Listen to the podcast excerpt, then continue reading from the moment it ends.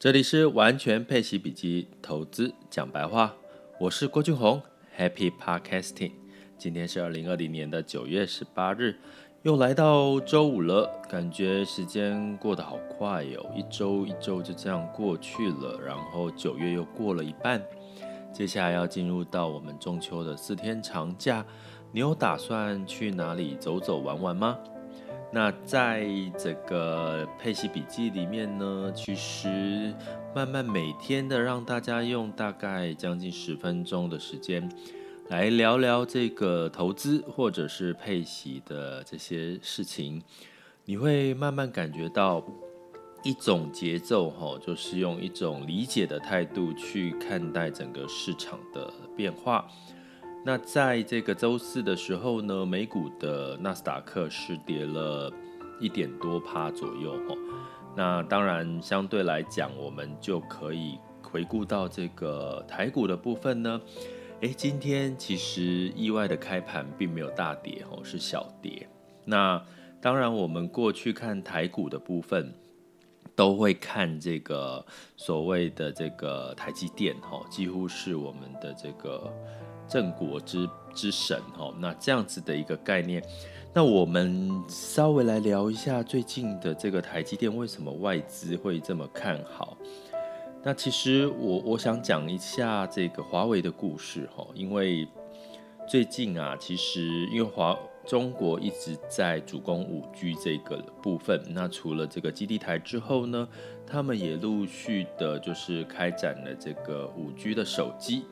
那像小米呢，推出了五 G 的这个万元左右哈的一支手机，那相对的这个价格呢，非常吸引人，所以也让整个小米的股价，港股呢也几乎就是涨幅也都不错。可是最近小米下跌了，那当然是美股科技股哈修正也有关系。那还有一些重要的因素，包含我们来讲讲这个华为哈。因为华为它的五 G 整个的过去的呃芯片呢，也是使用五纳米的技术。那我们之前在提过苹果发布会里面，iPad 现在用五纳米的 A 十四晶片。那华为的五 G 也大部分是用这个五纳米的晶片。那基本上在经过美国五月十呃四月十五号五月五月十五日，他宣布啊，就禁止华为就是。厂商把这个有关这个半导体芯片的设计、零组件，包含这个软体的设计这些的技术卖给华为，而且期限是有呃一百二十天，所以到九月十五日，也就是华为完全就是没有办法被供货了，包含它这些五 G 的这些晶片。那这个过程当中呢，当然就带动了像。外资就更看好台积电，甚至在五月那个时候，华为赶快买了这个联发科的这个芯片，哈，以免怕断炊，哈，下了一一个很大笔的订单。所以联发科在这段时间基本上也也涨得不还不错。所以呢，这些这些反而就是因为这些中美贸易的一些冲突，反而让台股受惠，哈。那可是呢，接下来华为面临到什么困境呢？因为九月十五号之后，它就断炊了。那我们来反观，所以在中国一直提倡这个国产、国产的芯片这个概念，包含中芯国际一一路被看好。可是呢，最近这个国产的半导体也大跌，哈，为什么呢？因为这个华为它如果不用。呃，五纳米就只有台积电跟三星吼有这个技术，那三星也当然不太敢在这个美国的这个势力下，他不敢卖给华为嘛。那华为只能靠国产，可是国产目前它自有自己的厂叫海思嘛，那海思它现在只能生产到十二纳米的技术，所以这个技术呢，相对来讲就会让让华为根本就没有办法生产高阶的手机，那当然它的效能也就不会太好。那五 G 当五 G 通常现在都用到五纳米吼，那另外一家呃一般在供应的他们国产的厂商是紫光吼，那紫光一样它的技术也是也是没有到五纳米的技术，所以其实美国这一招其实蛮狠的哈，它几乎把华为接下来，因为目前的全球前五大市占率哈，第一名是三星，第二名就是华为，那第三名才是苹果，第四名是小米，第五名是 OPPO 哈，所以在五前五名里面有三个名次都是中国的手机，所以呢，这这个动作其实杀伤力很大，因为还好还好，幸好我说是为什么还好？因为 iPhone 没有推出 iPhone iPhone 十二，因为大家知道 iPhone 十二应该没有错的话会搭载五 G 嘛，所以如果在这个苹果在十月甚至在明年初正式的五 G 手机到处流窜的时候，那会发生什么事情？华为没有五 G 手机可以卖，或者是它的量不够哦，因为它没有没有芯片可以去制造生产。所以这对华为是一个相当大的危机，哈。那当然，这一个制裁呢，我估计会是到十一月这个总统美国总统选举之后，可能会有一些改观。因为目前美国总统川普就是利用这个方式，反正他就去打压这个美国，呃，中国的话，通常他都会得到不错的一个选票。那现在的美国选这个选票其实是有一点拉锯战，因为现在是拜登领先，大概拜登的呃民调问卷是四十六，四十六 percent，然后在这个川普大概是四十二，所以差距很小，还是有川普还是有获胜的机会，所以最近就猛打中国，所以这个状况可能估计十一月之后才会有变数，所以你会看到最近的科技股相对来讲的变化就非常大哦，尤其在这个总统选举期间。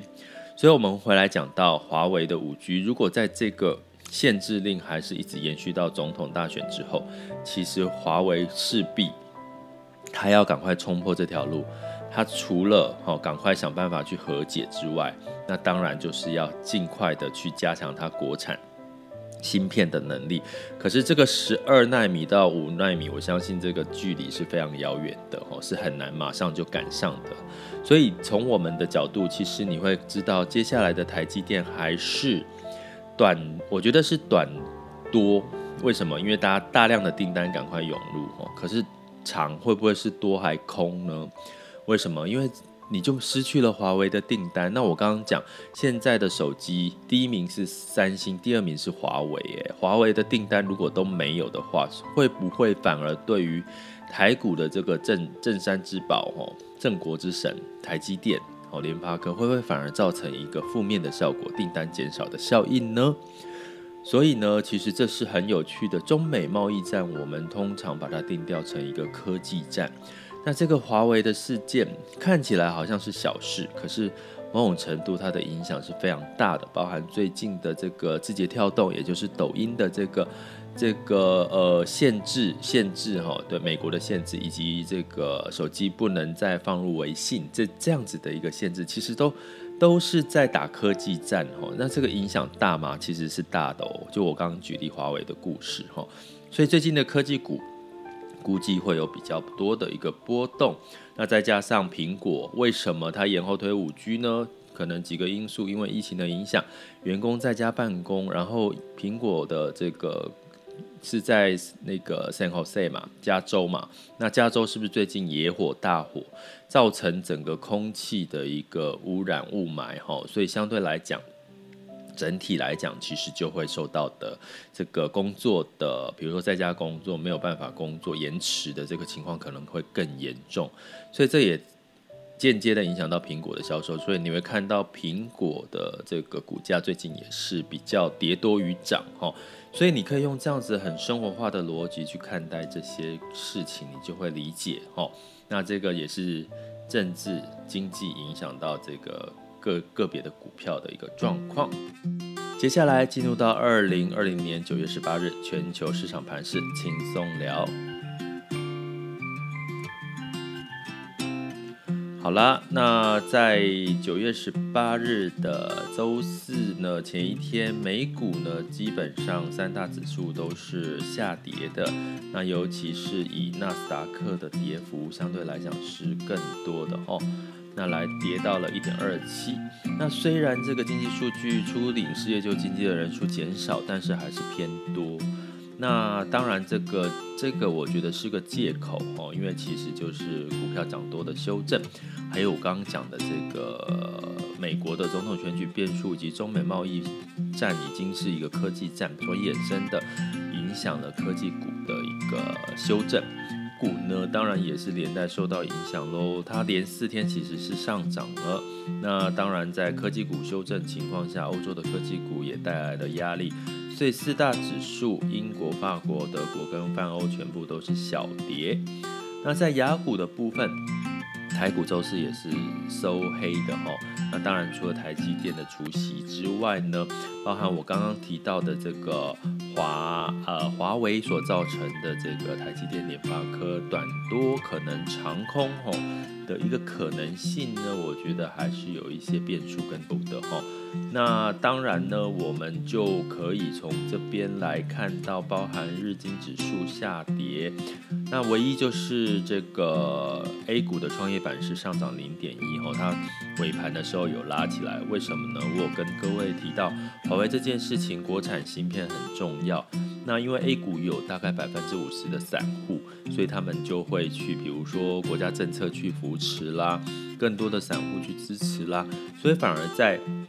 A 股的创业板、科技板反而是科创板哈，反而是有一些可以期待的哈。那在能源的部分呢，其实就是因为减产的一个协议呢，让这个布兰特原油上涨二点五六，来到四十三点三。我有说过，其实油价的维持在四十五到五十以上，其实相对来讲会是对于这个高收益债是好的，所以大家最近可以留意一下高收益债的表现。